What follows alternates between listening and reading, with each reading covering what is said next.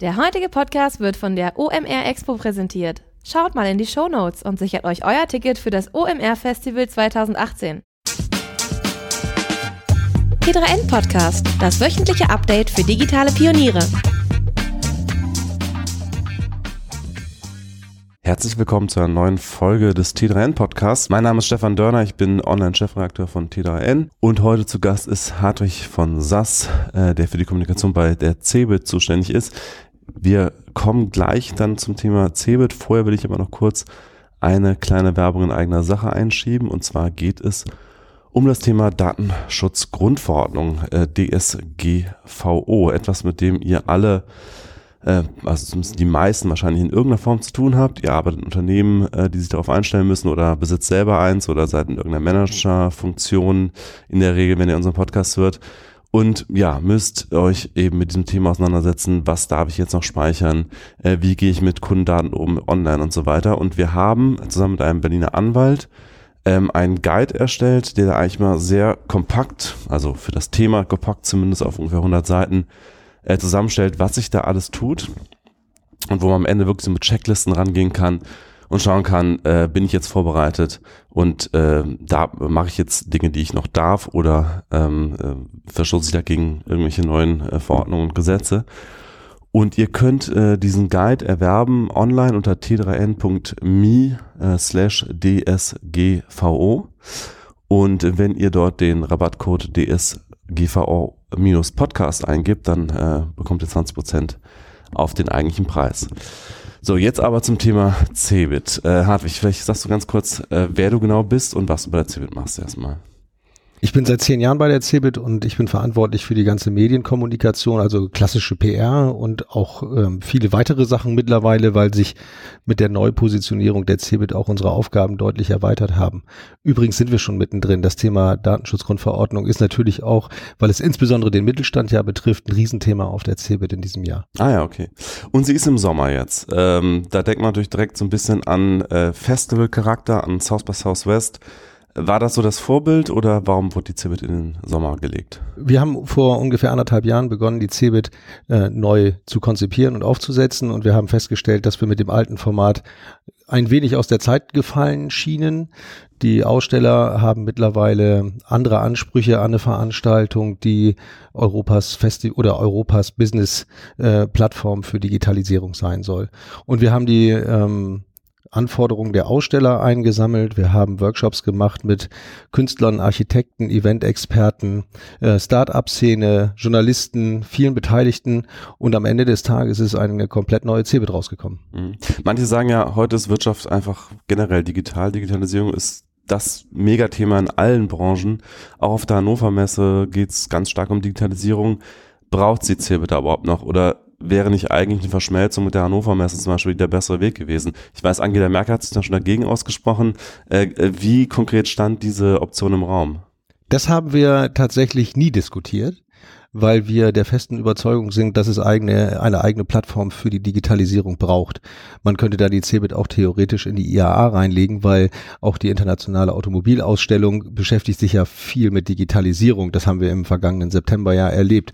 Genauso ist es bei einer Holzfachmesse, die reden auch viel über Industrie 4.0 oder und Digitalisierung. Also insofern gibt es Schnittmengen eigentlich zu fast jeder Messe äh, im Business-to-Business-Bereich. Wir glauben, dass es eine eigene Plattform braucht, weil die Digitalisierung und die digitale Transformation von Wirtschaft und Gesellschaft tatsächlich auch einen Raum braucht, um diskutiert zu werden und eine eigene Plattform, nicht als Nebenschauplatz in anderen Veranstaltungen. Mhm, verstehe. Es gab ja ein paar Leute, die haben gesagt, als das Internet aufkam, sowas wie Messen, das braucht man in der Zukunft sowieso gar nicht mehr, weil sich alle irgendwie online treffen. Eine ganze Reihe von Messen haben trotzdem ganz gut den Wandel geschafft oder sind groß geworden. Das CES, äh, Mobile World Congress, Web Summit, äh, IFA hat es auch irgendwie geschafft. Äh, bei der CeBIT sind die Besucherzahlen ja jahrelang zurückgegangen. Was, was habt ihr falsch gemacht? Das ist eine gute Frage. Ähm, ich glaube, uns, wir haben eine richtige Fehleranalyse, haben wir natürlich so auch betrieben und geguckt, was haben eigentlich andere besser gemacht. Und ähm, die Veranstaltungen, die du aufzählst, ähm, haben verschiedene Eigenarten. Häufig steht ein eigener starker Verband dahinter, wie bei der CES oder auch wie beim World Mobile Congress oder tatsächlich einzelne Gründer, wenn wir uns den Web Summit zum Beispiel angucken in Lissabon, wo Menschen ihr Herzblut reinlegen. Und ähm, wir haben uns irgendwann sehr auf das Thema Business fokussiert. Das ist auch grundsätzlich richtig gewesen. Wir müssen aber jetzt den Wandel hinbekommen, dass wir uns für neue Zielgruppen wieder öffnen. Wir haben uns schon für die Startup-Szene geöffnet. Wir werden uns jetzt noch stärker für die digitale Marketing-Szene öffnen und diese Themen wieder auf die CeBIT holen, um dann natürlich auch ähm, die CeBIT wieder in einen stabilen Kurs zu bringen.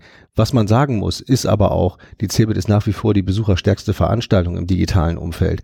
Ja, wir kommen natürlich von einem extrem hohen Niveau, aber die anderen sind erst dahin gewachsen, wo sie jetzt sind. Aber wir sind immer noch die besucherstärkste. Aber das klingt ja ein bisschen so, als würdet jetzt die OMR und die Mexiko angreifen wollen. Du sagst, äh, Online-Marketing soll auch auf die CeBIT. Ist das so? Also ich weiß, dass ähm, diese Themen immer ganz gut funktionieren, wenn man irgendjemand angreifen will. Hm. Darum geht es uns nicht. Ähm, wir haben uns hingesetzt und uns die, mit der Frage beschäftigt, wie muss eine äh, Messeplattform, eine Eventplattform ähm, aussehen, wenn sie das Thema Digitalisierung von Wirtschaft und Gesellschaft ähm, auf einer europäischen Basis adressieren will. Und das haben wir als erstes in einem Workshop bei Albrecht Kling, einem Bildhauer in Berlin-Kreuzberg, gemacht mit äh, 25 Leuten. Da waren Menschen von uns dabei. Da waren, ähm, wie gesagt, der Albrecht Kling als Künstler dabei, Architekten, Aussteller, ähm, Event-Experten, Unternehmensberatung, also ein großer Querschnitt. Und viele Sachen, die wir damals an diesem zweitägigen Workshop erarbeitet haben, finden sich tatsächlich in äh, großer oder auch in kleinerer äh, als Spurenelemente in der neuen Konzeption der CeBIT wieder. Also wir haben uns nicht gefragt, was machen die, das kopieren wir jetzt. Ähm, ich glaube auch, dass ähm, wir jetzt auf einem guten Weg sind, eine ganz eigene Identität für die CeBIT zu entwickeln. Wir sind in Hannover, wir sind nicht in Lissabon, wir sind auch nicht in Las Vegas ähm, und ich glaube, daraus machen wir gerade eine ganz tolle Stärke, weil wir auch einen großen Rückhalt hier in der Stadt verspüren. Mhm. Aber ich habe euch ja schon auf einigen Veranstaltungen gesehen, äh, vergangenes Jahr. Ähm, ihr habt euch viel angeschaut. Schaut ihr euch was ab von anderen oder sagt ihr vielleicht einzelne Elemente oder oder wie seid ihr vorgegangen? Oder was habt ihr gesehen, was euch irgendwie beeindruckt naja, hat? Naja, wenn ihr T3N macht, guckt ihr ja auch in andere Magazine. So machen wir das natürlich auch, ja. Ähm, wir nehmen auch Inspirationen auf. Wir sind auch, ähm, wir sind viel auf anderen Veranstaltungen unterwegs, auch weil wir die Themen besser durchdringen müssen. Und wir sind auch als sozusagen Themenscouts auf den anderen Veranstaltungen unterwegs. Ähm, und natürlich ist man ähm, immer äh, dabei und guckt, was funktioniert gut, was ist neu. Ähm, was wir häufig gesehen haben in letzter Zeit sind zum Beispiel Silent Conferences, wo die Leute mit Kopfhörern sitzen mhm. und nicht mehr über eine große Soundanlage. Das ist natürlich ein witziges Element. Vielleicht werden wir das auch mal einbinden. Und das mhm. ein oder andere gucken wir uns natürlich ähm, ab, aber kopieren ist nicht eins zu eins, sondern versuchen das als Impuls zu nutzen und die entsprechende ähm, äh, Variante und Antwort in Hannover halt zu finden. Mhm. Genau, du hast ja schon gesagt, Web Summit ist zum Beispiel äh, Lissabon, äh, Mobile World Congress ist in Barcelona, CES in Las Vegas sind ja oft auch Städte, die an sich eine, eine hohe Anziehungskraft haben. Ist da Hannover auch so ein bisschen ein Standortnachteil? Ich würde sagen, Hannover ist in der Tat ein Standortvorteil weil wir ähm, schon mehrfach auch in der Geschichte, in der langen Geschichte der CeBIT und auch in der langen Geschichte der Messetradition mehrfach bewiesen haben, dass diese Stadt ähm, ungeheuer messefreundlich ist. Ich erinnere nur, das werden vielleicht der ein oder andere Hörer wird sich daran noch erinnern, als die Vulkanasche über Deutschland zog. Ähm, da ist hier ein, ein, äh, eine Hilfsbereitschaft entstanden. Da ist die ganze türkische Community hat die Stände für die türkischen Aussteller hier aufgebaut. Oder als ähm, es einen großen Streik gab, gab ähm, im öffentlichen Nahverkehr, hat diese haben viele Bewohner der dieser Stadt ähm, die Messebesucher mit ihren Privat-PKWs zur Messe gefahren. Nein, ich glaube, Hannover hat einen riesen Vorteil als Standort ähm, und wir aktivieren auch die Stadt in diesem Jahr deutlich intensiver, als wir das in den letzten Jahren getan haben. Wir arbeiten sehr eng mit der Clubszene zusammen. Wir werden auch in der Innenstadt Aktionen machen während der CeBIT, sodass der Besucher die CeBIT nicht nur auf dem Messegelände erleben kann, sondern eigentlich von seiner Ankunft auf dem Flughafen oder auf dem Bahnhof bis hin zu seiner Abreise. Also die CeBIT drückt ein bisschen in die Stadt, äh, kann man sagen. Genau, genau. Ähm, es ist ja so, in der CeBIT haben ja auch viele mitzureden. Im Aufsichtsrat, die Deutsche Messe äh, ist da aktiv, aber auch, ich weiß gar nicht, Telekom, äh, verschiedene andere Player haben da irgendwie was in diesem Aufsichtsrat zu sagen. Ähm, wie, wie schwer ist es da, Veränderungen durchzusetzen? Also ihr habt euch ja jetzt im Konzept sehr stark verändert, mit einem komplett neuen Datum, mit diesem ganzen Festivalcharakter. Ist das, ist das äh, schwierig, sich da durchzusetzen, wenn so viele mitzureden haben? Also erstmal sind wir ja ein Unternehmen, die Deutsche Messe AG ist eine Aktiengesellschaft, hat zwei ähm, große Aktionäre, nämlich das Land Niedersachsen und die Landeshauptstadt Hannover. Eine Aktiengesellschaft hat auch einen Aufsichtsrat, den haben wir auch. Da sind ähm, 20 Vertreter drin, viele auch von Industrieseite. Ähm, und wir haben für die CeBIT insbesondere mittlerweile zwei Gremien, nämlich einmal den, Ausstell den Messeausschuss, wo die Aussteller vertreten sind ähm, und die Aussteller Gehör finden. Das sind in der Regel die großen Aussteller wie äh, IBM, HPE, Bundesdruckerei und viele weitere. Und wir haben mittlerweile ein Kuratorium. Das ist äh, abseits davon, komme ich gleich vielleicht nochmal drauf. Ähm, wir haben die CeBIT in einem kleinen Kreis von ungefähr zehn Leuten im Haus ähm, entwickelt und haben zu einem gewissen Zeitpunkt dann den Aufsichtsrat eingebunden, weil das natürlich für uns als Unternehmen auch eine weitreichende Entscheidung ist, wenn wir eines der beiden Hauptprodukte, von dem unser Unternehmen ja ähm, sozusagen auch oder für die unser Unternehmen auch bekannt sind, ähm, so umpositionieren. Und ähm, dann hat es intensive Diskussionen im Aufsichtsrat gegeben und äh, aber am Ende des Tages gab es die Entscheidung, das zu tun. Die Widerstände im Aufsichtsrat ähm, oder auch ähm, im Messeausschuss äh, sind durch eine Diskussion immer gut wegzubekommen und ähm, sind dann am Ende ja auch sehr überzeugend gewesen. Das Entscheidende bei Innovation ist vielmehr, dass man ähm, unternehmenskulturelle Prägungen aufbrechen muss. Und wenn man sagt, wir machen alles ganz neu, ist das ähm, mit einer Start-up-Kultur auf einer grünen Wiese vielleicht verhältnismäßig einfach. Wenn man das in einem Unternehmen macht, das 70 Jahre alt ist, ähm, gibt es viele Strukturen, die sich über viele Jahre bewährt und gefestigt haben, die aber gegen eine Innovation oder gegen so ein großes Innovationsprojekt manchmal auch dagegen laufen. Mhm. Und das ist manchmal schwierig. Also mit den Kollegen argumentieren, dann kommt häufig eine Frage, aber das haben wir doch noch nie so gemacht. Warum sollen wir das jetzt so tun? Ähm, das geht so nicht. Wir haben unsere Regeln und so weiter. Und das ist schon auch eine eine Sache, die ähm, viel Energie erfordert, da immer einen ähm, kollegialen, guten Weg zu finden, die Innovation durchzusetzen und trotzdem die Historie dieses Unternehmens zu respektieren. Mhm. Das, also wir haben auf in den letzten 18 Monaten gelernt, Innovation ist anstrengend. Ja. Innovation in einem bestehenden System ist extrem anstrengend. Da ähnelt ihr euch ja wahrscheinlich in gewisser Weise auch vielen eurer großen Kunden, äh, die ja auch in so einem digitalen Transformationsprozess stecken, wo ja Veränderungen auch oft ein dickes Brett sind, was man bohren muss. Ähm, ja, hast ja wahrscheinlich auch Austausch mit diesen Unternehmen. Äh, Gibt es ja Parallelen? Äh, siehst du da welche? Ja, wir sind ein mittelständisches Unternehmen mit knapp 1000 Beschäftigten. Hier am Standort in Hannover sind es 800. Ähm, und viele Unternehmen in dieser Größenordnung, ich würde mal sagen zwischen ähm, 250 und äh, 2500, stehen vor der gleichen Frage. Also die, die Metaebene ist doch, ähm, wie stellen wir unser Geschäftsfeld in Zeiten der digitalen Transformation auf? Ähm, passt unser Geschäftsmodell bisher noch? Wir haben die Antwort für die CeBIT gefunden, dass das ähm, Modell, unser Produkt nicht mehr in die Zeit passt. Es ist nicht mehr marktgerecht und deswegen müssen wir es radikal ändern.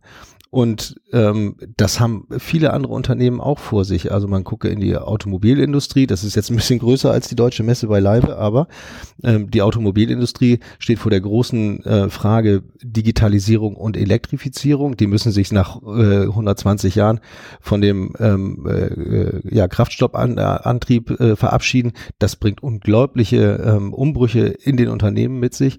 Und so geht es eigentlich ganz vielen, ähm, die in der Eta oder schau dir die Medienbranche Branche an, mhm. die Musikbranche, die Bankenbranche, die Versicherungsbranche, man kann das ja runterdeklinieren, mhm. die stehen am Ende des Tages alle vor der gleichen Frage. Und wenn sie in bestehenden Organisationen arbeiten, ist es immer die Frage, wie kriegen wir unsere Mitarbeiter und unsere Menschen für das Neue begeistert. Mhm. Du hast gerade gesagt, radikal anders. Ähm, ich nehme an, die neue Cebit wird auch Messehallen haben und da wird auch, ja. wenn ich jetzt in der ABM-Halle stehe, werde ich wahrscheinlich gar nicht so viel Unterschied sehen zu vergangenem Jahr, außer dass es wärmer ist, nehme ich mal an, oder? Naja, also IBM war in den letzten zehn Jahren immer in der Halle 2. Die Halle 2 werden wir dieses Jahr nicht nutzen. Mhm. Wir haben ja tatsächlich, außer ähm, äh, dass die Messe noch Cebit heißt und dass sie weiterhin in Hannover sein wird, haben wir ja eigentlich so ziemlich alles geändert.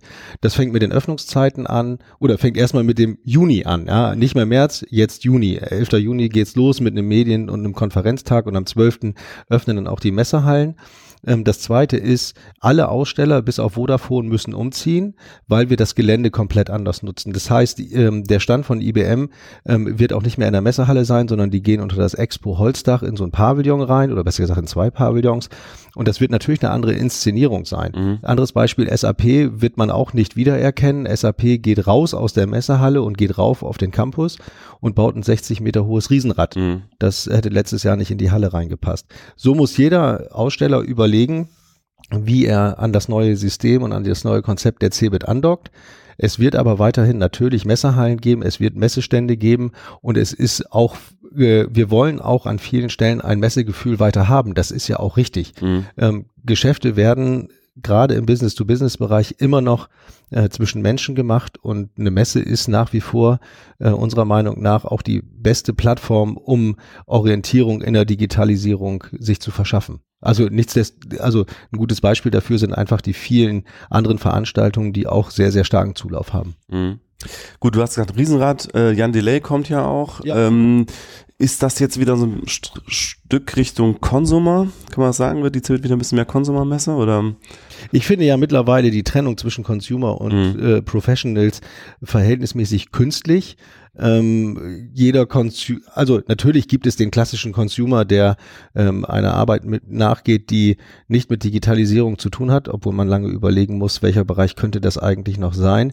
Ähm, und natürlich gibt es auch noch den knallharten IT-Professional, der Leiter der IT-Abteilung und so weiter.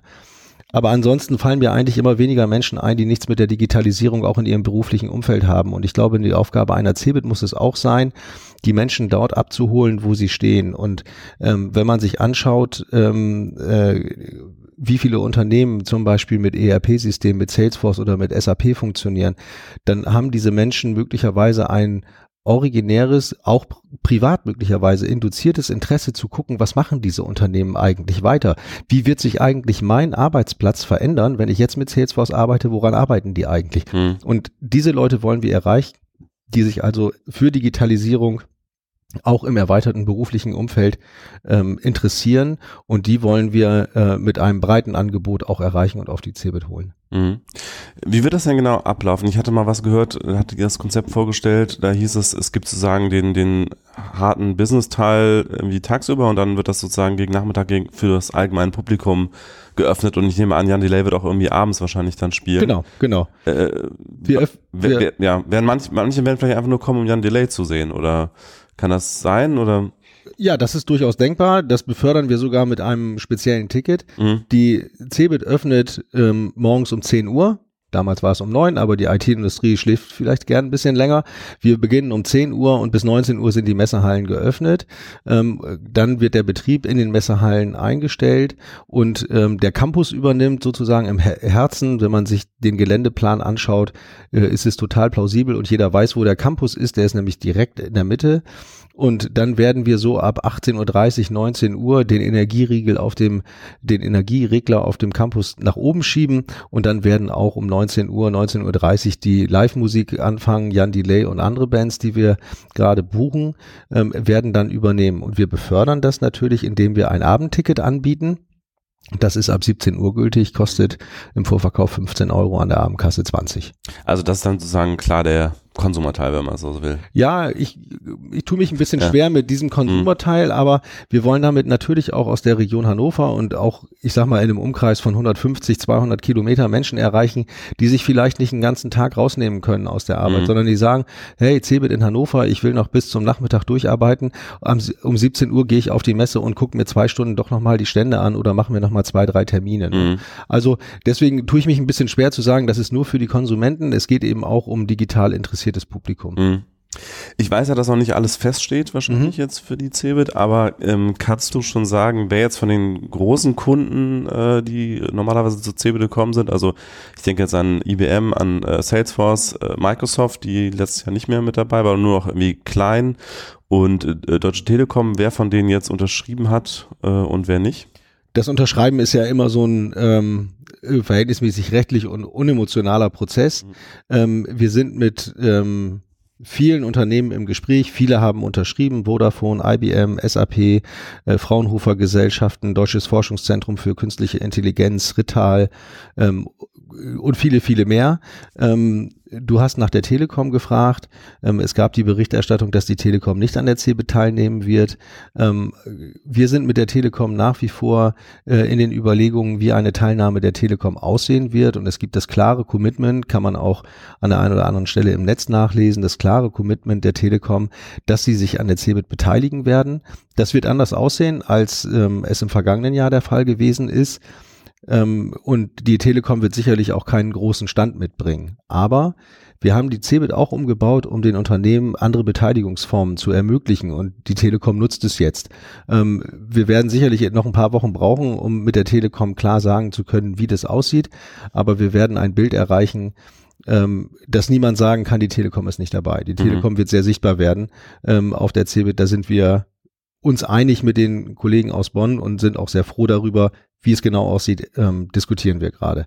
Ähm, Microsoft hast du angesprochen.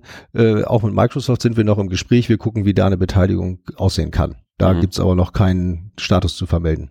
Ich finde interessant, dass gerade Telekom und Microsoft da ähm, eher zurückhaltend sind, wenn man das mal zusammenfassen darf, äh, weil die ja eigentlich genau für diese Verschmelzung von Consumer und Business auch ein bisschen stehen. Also die haben beide sowohl sehr viele Consumer als auch sehr viele Business-Kunden, ähm, während natürlich IBM und Salesforce eigentlich ganz klar B2B sind und die ja offenbar bisschen äh, ja, offener sind gegenüber dem Konzept.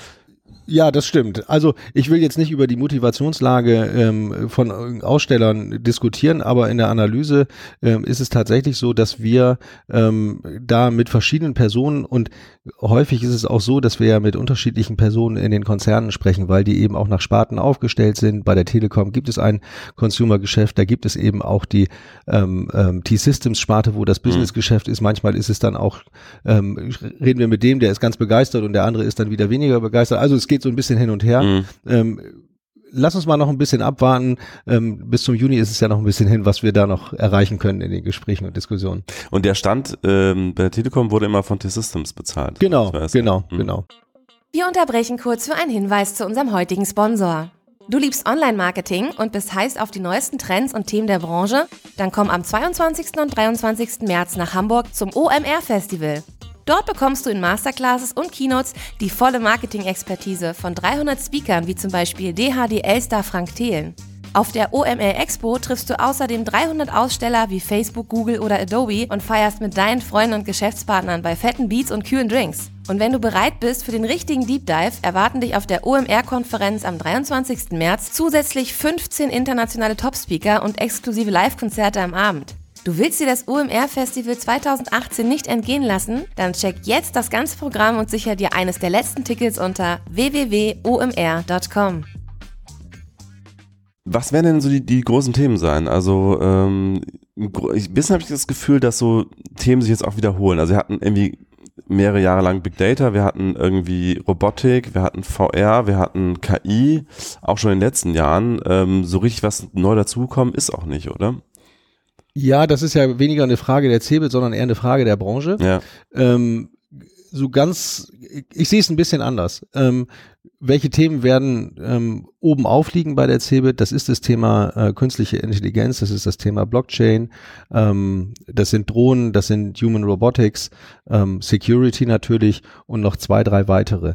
Ähm, ich habe eher das Gefühl, ja, es gibt wächst kein neues Thema nach, obwohl Blockchain meiner Ansicht nach gerade auch durch den Bitcoin-Hype ähm, eine neue Rele Coin meinst du? Bitcoin-Hype, äh, genau, äh, durch den Bitcoin-Hype einen, einen gewissen, eine gewisse Hochkonjunktur gerade erlebt. Also viele Leute reden jetzt plötzlich über Blockchain, ja, Mhm. ist ganz interessant. Und ich glaube, das wird auch ein wesentliches Thema sein, was noch weiter an Relevanz gewinnt äh, und es kommt auch mehr und mehr im Business an. Ja, also das ist, äh, ich habe jetzt gelesen, dass es den ersten Autohersteller gibt, der seine ähm, die, die Zugang, den Zugang zum Fahrzeug über Blockchain regeln will. Also das finde ich auch schon mal ganz mhm. spannend. Also es gibt auch so kleine Anwendungen für das Thema offenbar. So und die Innovation liegt eigentlich immer an den Grenzen der einzelnen Disziplinen und im Zusammenwachsen. Mhm. Und wenn künstliche Intelligenz und äh, Human Robotics zusammenwachsen, dann entsteht was Neues. Und ich glaube, das werden wir an der einen oder anderen Stelle auf der CeBIT in diesem Jahr auch erleben können. Mhm. Ne? Also, aber dass jetzt plötzlich aus dem Hut wie so Kai aus der Kiste ein neues Thema hochgezaubert ist, das sehe ich auch nicht. Ja. Beim Thema KI wird das ja häufig dann irgendwie umgesetzt, so zum Anfassen, Anführungszeichen, mit, mit sowas wie einer Präsentation von Watson. Ähm, beim, beim Thema äh, Drohnen ist es ganz einfach, die fliegen einfach rum, das kann man sich vor Ort irgendwie gut anschauen. Blockchain ist ja dort doch sehr abstrakt. Also wie kann man das auf einer Messe irgendwie den Leuten begreiflich machen, was es eigentlich ist und wo, wozu das gut ist? Ja, das ist in der Tat äh, eine große Herausforderung, gerade beim Thema Blockchain. Es gibt ja das Projekt von IBM und Maersk, äh, die versuchen, die Hafenpapiere mhm. ähm, in der Containerschifffahrt überflüssig zu machen mit Blockchain. Ich weiß nicht, ob IBM das mitbringen wird, aber da könnte man natürlich anhand eines großen Containers das Ganze sichtbar machen oder anhand des Stapels äh, Papier, den man einspart. Aber tatsächlich, und das ist auch ein Problem der gesamten digitalen Wirtschaft, ähm, das ist schwierig anschaubar zu machen, ja, und anfassbar und erlebbar. Und es gab eine Phase, ähm, da waren viele Themen äh, oben auf, wie Big Data zum Beispiel, die konnte man noch schwieriger sichtbar mhm. machen, als jetzt zum Beispiel das Thema künstliche Intelligenz, das uns ja häufig in Form von, ähm, von Human Robotics ähm, entgegenschlägt oder als Alexa. Das wird ja mittlerweile wieder ein bisschen greifbarer. Mhm. Ähm, dafür beschäftigen am Ende des Tages die ähm, großen Aussteller viele gute und kreative Agenturen und ich bin auch tatsächlich gespannt, wie solche ähm, komplexen Themen wie, wie Blockchain inszeniert werden. Ähm, dass wir bringen es auf die Veranstaltung und das ist ja, wir stellen die Plattform zur Verfügung und machen viel im Konferenzprogramm und wir werden sozusagen ein Blockchain Summit machen, mhm. damit wir das Thema auf der Bühne inhaltlich diskutieren können. Mhm. Führ uns doch nochmal so ein bisschen virtuell rum. Also ich, ich äh, komme jetzt auf die auf das Messegelände und ähm, wie wird, ich sehe ein Riesenrad von SAP. Genau, 60 Meter hoch, genau, genau, genau. Das wird so das optische Highlight wahrscheinlich sein. Ah, abwarten. Okay. Was, ich sehe Bühnen mit Musik oder was genau, wie wird die Messe dann aussehen? Also du löst dein Ticket erstmal entweder am Nordeingang oder am Westeingang ähm, und gehst dann rein und ähm, wirst schon beim Betreten der ersten Halle, nehmen wir jetzt mal die Halle 17 im Norden des Messegeländes, ähm, wirst schon, das wird dir nicht unbedingt auffallen, aber es ist eine, doch schon eine Veränderung, erstmal auf einer Art Plateau, auf einer Freifläche stehen und dir einen Überblick in eine Halle ähm, äh, verschaffen können. Und dann werden von, von dem Punkt, wo du die Halle enterst, werden sternförmig die, die Gänge abgeben und das ist abgehen. Und das ist schon fast eine Revolution im Messewesen, weil auf Messen sind Wege an sich immer gerade geplant. Also Schachbrettmustermäßig. Das hängt mit Ständen zusammen, das hängt auch mit Fluchtwegen zusammen, mit behördlichen Auflagen, mit Baugenehmigungen und so weiter. Wir haben die Wegeführung komplett anders gemacht, weil wir so auf dieser Wegeführung auch versuchen wollen, ähm, die Besucher stärker zu leiten. Zum Beispiel zu unseren Bühnen hin. Dann wirst du irgendwo die erste Bühne sehen, wahrscheinlich eine Security-Bühne, wo das Thema Security gesp gespielt wird. Ähm, Aussteller aus dem Security-Bereich äh, gruppieren sich um diese Bühne herum. Ähm, die Bühne sieht ganz neu aus, weil wir arbeiten mit der Hochschule für Design in Hannover zusammen und haben in einer Studienarbeit Zusammenarbeit mit einem, äh, mit jungen Designern ähm, das Outfit für die Bühnen gestalten lassen. Die sind gerade in den letzten Zügen. Das werden wir auch bald zeigen können, wie diese Bühnen aussehen, so dass sie ähm, einmal zur zum Networken einladen, aber eben auch Wissensvermittlung und auch einfach ähm, hoffentlich sehr äh, ansprechend und cool aussehen werden. So, dann gehst du weiter durch die Halle, du gehst an äh, Messeständen vorbei und irgendwann wirst du dann mal nach rechts abbiegen und auf den Campus kommen. Ähm, da siehst du in der Tat wahrscheinlich als erstes äh, entweder das Expo Holzdach, ist äh, ungefähr 40 Meter hoch, oder das große Riesenrad von SAP. Du siehst aber auch ähm, einen Stand von Melita beispielsweise, eine Kaffeebar, mhm. wo du auf ähm, Palettenmöbeln äh, dich mal kurz äh, entspannen, entspannen kannst oder auch vielleicht mit einem ähm, Aussteller, den du gerade kennengelernt hast, noch mal kurz sprechen kannst. Du wirst ein bisschen Lounge-Musik im Hintergrund hören und ähm, kannst da entspannt also noch mal Kraft auftanken, um dann in die nächsten Hallen zu gehen. Ähm, am Abend wirst du, irgendwann holst du dir auf der Streetfood-Meile, wir haben mittlerweile. Das wollte ich gerade fragen, Streetfood gehört irgendwie mit dazu inzwischen, ja? Ja, Streetfood gehört inzwischen mit dazu. ähm, das ist auch, wenn man eine Veranstaltung für 200.000 Leute organisiert, ist es auch nicht ganz so einfach, weil wir natürlich auch einen gewissen Versorgungsauftrag mhm. haben. Das klingt jetzt ein bisschen technisch, aber mhm. wir wollen ja auch nicht, dass die Leute verdursten oder verhungern. Mhm. Und auf anderen Veranstaltungen haben wir wirklich gesehen, dass ähm, Streetfood zwar super aussieht, manchmal auch wirklich super gut schmeckt, aber häufig das Problem hat, dass man nicht die Menge abarbeiten mhm. kann. Wenn äh, um 12.30 Uhr plötzlich alle Hunger haben, dann mhm. wollen die eben auch schnell was zu essen haben. Das versuchen wir trotzdem hinzukriegen. Ähm, es gibt natürlich Streetfood dabei, weil das natürlich auch eine gewisse Form von Innovation ist. Ähm, und ähm, am Nachmittag wirst du dann möglicherweise dich nochmal nach vielen Standbesuchen und Gesprächen und neuen beeindruckenden Informationen und einer Session äh, auf einer D-Talk-Bühne vielleicht äh, dich nochmal zurückziehen auf den Campus und einen coolen Drink zu dir nehmen und am Abend wirst du Live-Musik hören von Jan Delay und dann gehst du um 22.45 Uhr vom Messegelände runter und hast einen anstrengenden, aber rundrum inspirierenden und tollen Tag hinter dir. Verstehe. Und ähm, wollt ihr sozusagen die gesamte Messe mit Streetfood versorgen oder wird es die üblichen, Es wird eine Mischung werden. Also Kantinen und so weiter wird es also Ja, ja, genau. Also wenn ich glaube, es wird auch eine ganz klassische Bratwurst auf dem Messegelände mhm. noch möglich sein. Mhm. Äh, ich finde ja auch eine Bratwurst hat auch äh, äh, kann durchaus äh, gegen das ein oder andere Streetfood mal äh, die, die Konkurrenz aufnehmen. Ja. Mhm. Und viele unserer Hörer kommen ja aus dem Startup-Umfeld. Ähm, vielleicht kannst du noch mal kurz sagen, was die CeBIT da in diesem Jahr im Bereich Startups geplant hat. Genau. Wir haben ja in den letzten Jahren auch mit ähm, toller Unterstützung von, von euch, von T3N, äh, das Thema Scale 11 ähm, immer weiter aufgebaut. Wir hatten im vergangenen Jahr rund 400 Startups in der Halle, damals in der Halle 11. Ähm, jetzt wandert Scale 11 in die Halle 27. Wir gehen wieder davon aus, dass wir. Ähm, Aber heißt immer noch Scale 11. Ja, heißt immer noch Scale 11, weil wir glauben, also Markennamen muss man ja ein bisschen vorsichtig sein und wenn man gerade anfängt, in der Szene sich so ein bisschen zu etablieren, dann den Namen wieder ändern, wäre ein bisschen blöd. Deswegen haben wir bei Scale 11, ähm, haben wir es belassen. Ähm, und wir gehen wieder davon aus, dass wir in der Größenordnung 350 bis 450 Startups ähm, da an, in der Halle versam werden versammeln können. Es wird wieder diese Themeninseln geben. Ähm, wir haben große Nachfrage aus dem internationalen Umfeld. Äh, Südkorea hat gerade über eine Wirtschaftsförderung sieben Startups angemeldet. Wir werden Schwerpunkt haben aus Afrika. Das finde ich auch ganz spannend, weil wir mit einer deutschen Wirtschaftsförderungsgesellschaft da auch einen guten Weg gefunden haben in Afrika zu akquirieren. Und ich glaube, dass wir da spannende Geschäftsmodelle werden, sehen werden. Zahlen die Startups für die, für die Messestände oder wie funktioniert ja, das? Ja, das haben wir, also das, wenn so eine Länderbeteiligung kommt wie Südkorea, dann bezahlt das die Wirtschaftsförderung, wie die das dann mit den Unternehmen abrechnen, mhm. ist jeweils eine individuelle Sache. Wenn die Startups zu uns kommen direkt, dann bezahlen sie, das haben wir auch bewusst so gemacht. Ähm, sie zahlen knapp zwei, knapp 2000 Euro für die Messewoche.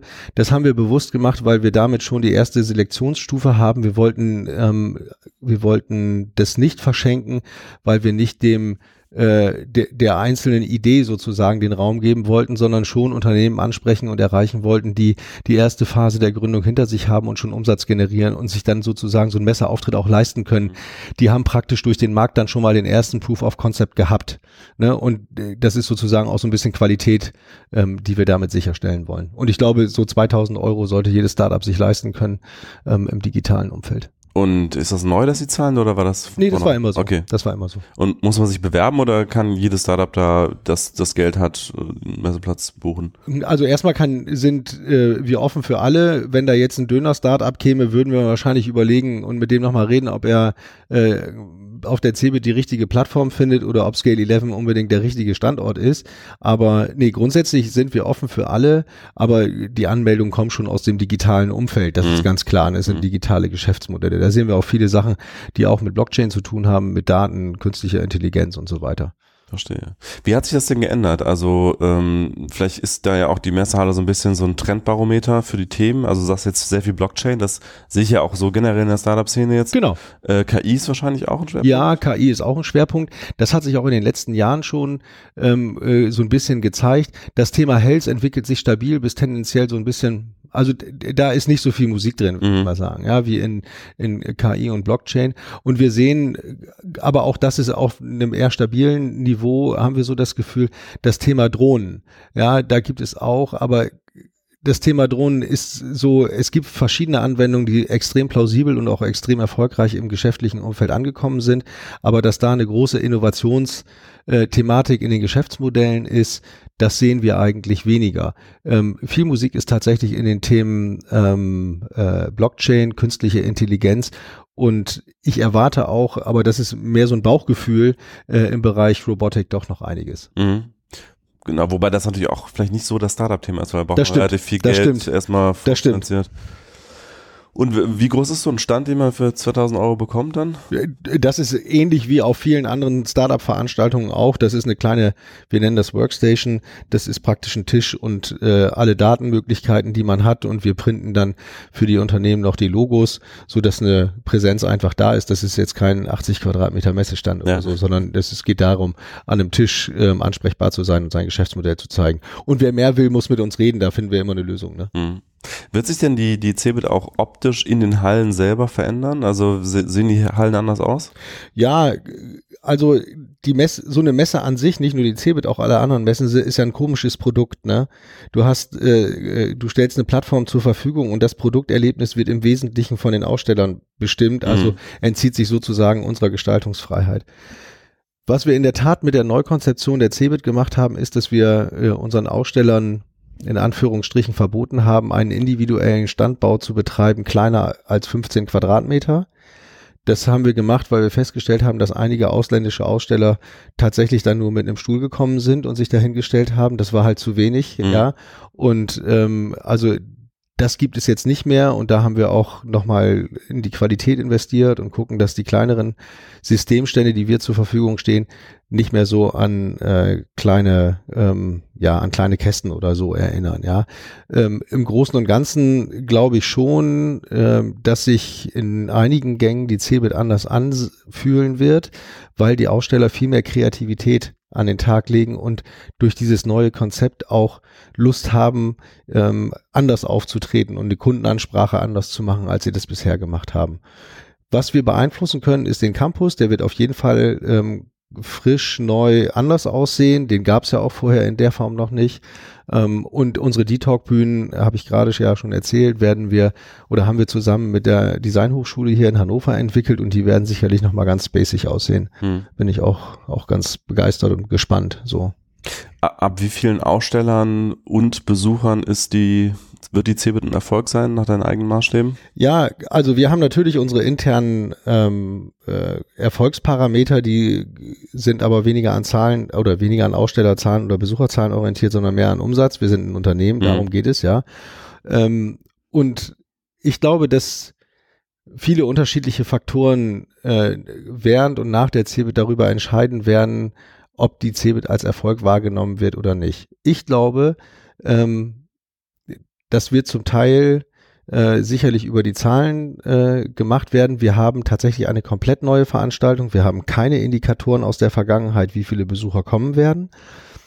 Wir planen, weil wir ja irgendwann auch mal die Cola kaufen müssen oder mhm. die, die Streetfood-Wagen müssen ihre, ihre Hamburger kaufen, auf einer Grundlage der CeBIT des vergangenen Jahres, auch flächenmäßig. Also sprich äh, 3000 Aussteller und 200.000 Besucher in etwa. Ob wir die kriegen werden, wissen wir nicht, weil wir keine Indikatoren dafür haben. Mhm. Und ähm, ich glaube, ähm, entscheidend wird sein, ob die Menschen, die die CeBIT beurteilen, ähm, sich darauf einlassen, dass es etwas komplett Neues ist. Es hat so eine Transformation in der Geschichte der internationalen Messewelt noch nicht gegeben. Wir bauen eine Veranstaltung komplett um und wir sind total sicher, dass wir die CeBIT in Deutschland brauchen und dass die CeBIT einen großen Mehrwert auch für diesen Wirtschaftsstandort leistet. Und ich glaube, wir laden alle ein, ähm, diese CeBIT mitzugestalten, mitzumachen, Anknüpfungspunkte zu finden, sich einzubringen. Und ich glaube, wenn man die CeBIT beurteilt, äh, wenn sie läuft oder wenn sie vorbei ist, muss man das alles berücksichtigen und auch selber gucken, ob man noch den alten tradierten Werten hinterherhängt und den alten tradierten Bildern oder ob man selber offen ist für ein neues Format, was sich neu versucht zu etablieren. Mhm. Wie international äh, ist diese neue CeBIT? Also du hast jetzt Deutschland angesprochen. Sind diese Panels und diese Talks in, in Englisch oder Deutsch? Ja, die sind äh, die Panels werden zu 90 Prozent wahrscheinlich in Englisch äh, sein auf den zehn Bühnen, die wir haben. Das lässt sich nicht ganz 100 Prozent durchziehen, aber ähm, wie gesagt, 90 Prozent ist Englisch. Ähm, viele der Sprecher, die wir jetzt gerade schon akquiriert haben, kommen auch ähm, aus dem englischsprachigen oder aus dem, aus dem englischsprachigen Raum oder aus ähm, anderen Ländern der Welt. Und insofern werden wir da natürlich einen ausländischen, äh, sehr großen ausländischen Approach haben. Äh, bei den Ausstellern gehen wir davon aus, dass etwa ein Viertel aus dem Ausland kommt und bei den äh, Besuchern auch etwa. Also so wie im vergangenen Jahr wahrscheinlich? Genau, genau. Okay. Alles klar, ich glaube. Also ja. vielleicht noch eine, ein mhm. Hinweis. Also die, die Sprecher, ähm, da sind wir an spannenden Sachen dran. Einen will ich noch nennen. Mhm. Boston Dynamics, ähm, die Firma, die die ähm, guten Hunde und die guten äh, Roboter macht. Äh, Gehört mal zu Google, jetzt zu Softbank. Genau, ähm, ist auch nochmal spannend. Softbank war ja auch schon mehrfach Aussteller auf der CeBIT ähm, und die Human Robotics von Softbank kenn, kennen ja viele von den Bildern. Ähm, wird sicherlich ganz spannend, was daraus wird. Und der Gründer von Boston Dynamics ist auch bei uns auf der Bühne. Ah, okay. Und der wird was zu Robotern erzählen, nehme ich an. Ja, der wird sicherlich zu Robotern sprechen, genau. Genau. Klar. Ja, vielen Dank ähm, für diesen Überblick. Ich glaube, meine Fragen sind beantwortet. Äh, ich bin mal gespannt, wie es dann sein wird am Ende. Also, das sind viele, ja. Mhm. ich meine, momentan so eine CeBIT im Sommer muss ich mir erstmal an die Vorstellung gewöhnen, aber ähm, ja, mal schauen, wie das dann wird. Also das Spannende in diesem Innovationsprozess ist, dass wir bei vielen Gesprächen den Eindruck gewinnen, dass die Leute darauf gewartet haben, dass sowas passiert. Dass die CeBIT sich so radikal bewegt, dass die CeBIT so radikal ähm, sich anfängt neu zu erfinden und ähm, dadurch, dass wir auch diese Offenheit unseren Partnern gegenüber zeigen und sagen, ich habe es ja eben schon gesagt, wir laden eigentlich alle ein, mitzumachen. Bringt euch ein, macht mit, sagt uns eure Meinung und aber meckert nicht nur rum, sondern bringt, also gestaltet mit uns gemeinsam diese Plattform. Ähm, es hat sich echt ein Knoten gelöst in der digitalen Wirtschaft. Viele Leute haben Lust, was Neues zu gestalten. Und ähm, ich glaube, wir könnten in Hannover im Juni etwas echt Besonderes und Abgefahrenes erleben. Für die Aussteller wird am Ende natürlich äh, entscheidend sein, wie viele Leads haben sie generiert. Genau, ne? genau, das natürlich. Darauf kommt es an. Mhm. Ähm, obwohl wir auch bei vielen Ausstellern äh, immer stärker erkennen, dass sie dieses Branding auch wollen. Also so ein, so ein äh, Messe wenn man auf eine Messe geht, muss man sich vorher überlegen, was will man erreichen. Ja, und äh, viele sind da sehr leadgetrieben, das ist auch richtig und gut so. Aber wir stellen auch fest, dass insbesondere große Unternehmen auch wieder das Thema Branding, äh, Image wieder in den Vordergrund rücken und versuchen auch jetzt bei der Transformation der Cebit ganz klar sichtbar zu werden, weil mhm. es im Moment ganz cool ist, Cebit zu transformieren. Danke dir, Hartwig. Vielen Dank. Und danke euch fürs Zuhören. Bis zum nächsten Mal. Tschüss. Tschüss.